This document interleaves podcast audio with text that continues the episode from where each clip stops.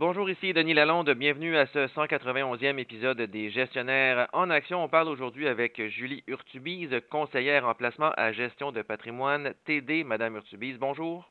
Bonjour. On parle aujourd'hui des routines de fin d'année à adopter quand on possède un portefeuille de placement.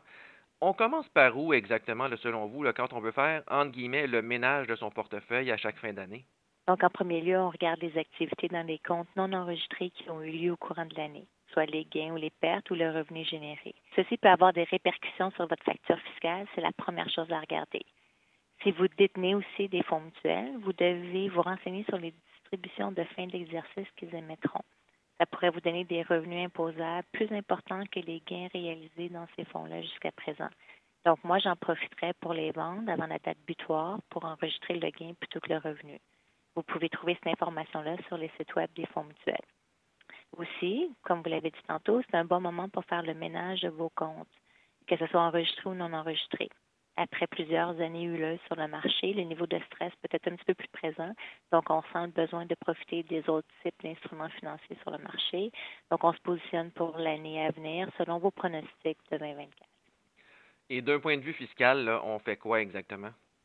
Dans un compte non enregistré, Lorsque vous réalisez un profit lors de la vente d'un bien, vous générez, aux yeux de l'ARC, un gain en capital. Même celui-ci est le plus avantageux, puisque vous ne payez de l'impôt que sur 50% de ce montant-là, il existe quand même une stratégie pour réduire cette somme imposée.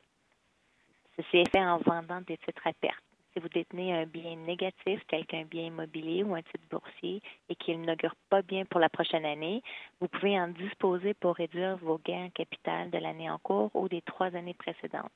Si vous avez plus de pertes que de gains en capital, vous pouvez reporter vos pertes en capital inutilisées à une année ultérieure. Les ventes vous donneront des liquidités qui vous permettront de repositionner vos portefeuilles dans vos comptes non enregistrés, privilégiez la croissance et les revenus sous forme de dividendes. Je suggérerais de mettre les produits générant des intérêts dans vos comptes enregistrés, comme les intérêts sont imposables à 100% et que maintenant ils offrent des taux intéressants. il est à noter que si vous devez faire des ventes, vous avez jusqu'au 27 décembre pour que celles-ci soient enregistrées pour l'année fiscale 2023. Et on parle souvent des dangers de synchroniser des achats ou des ventes avec les fluctuations des marchés boursiers. Mais comment on identifie, selon vous, les titres qu'on doit sortir du portefeuille? Il faut éviter les pièges et tendances. Il est souvent trop tard quand on veut y participer. Les études démontrent que lorsqu'on court après les performances plutôt que de suivre sa politique ou sa stratégie d'investissement long terme, les rendements sont souvent affectés négativement. Il est donc important de diversifier ses actifs et rééquilibrer lors d'un débalancement dans ses comptes. Par exemple, si vous avez une concentration de vos rendements cette année dans les sept géants de la technologie, vous pourriez en vendre une partie ou la totalité par mesure de protection. Encore une fois, on ne sait pas quand ils descendront, mais dans le passé, lorsqu'on a vu un nombre limité d'entreprises représenter plus de 20% du S&P 500, on a vu une descente importante de ce titre boursier-là comparativement aux autres compagnies de cet indice. En ce moment, les sept compagnies représentent plus de 30% de l'indice. Combien de temps vont-elles continuer à stimuler l'indice de grande capitalisation? On ne sait pas, mais vaut mieux être prudent.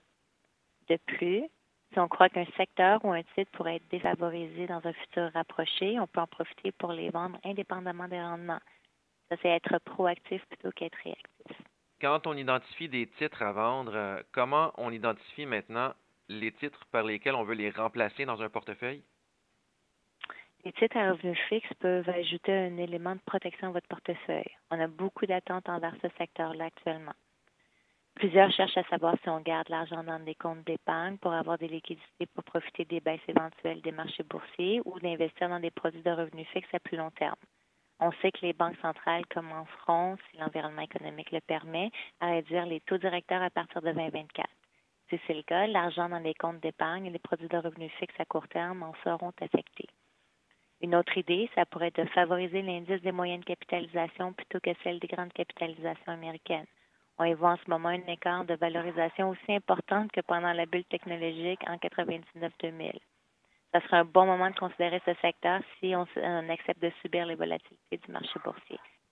Vous nous avez parlé brièvement de la place des obligations dans un portefeuille. Est-ce que, étant donné que les taux d'intérêt sont élevés et qu'on anticipe peut-être même des reculs en 2024, est-ce que le portefeuille composé à 60% d'actions et à 40% d'obligations, donc le fameux portefeuille équilibré 60-40, redevient intéressant en 2024? Oui. La protection du capital euh, devrait être à considérer pour une partie du portefeuille.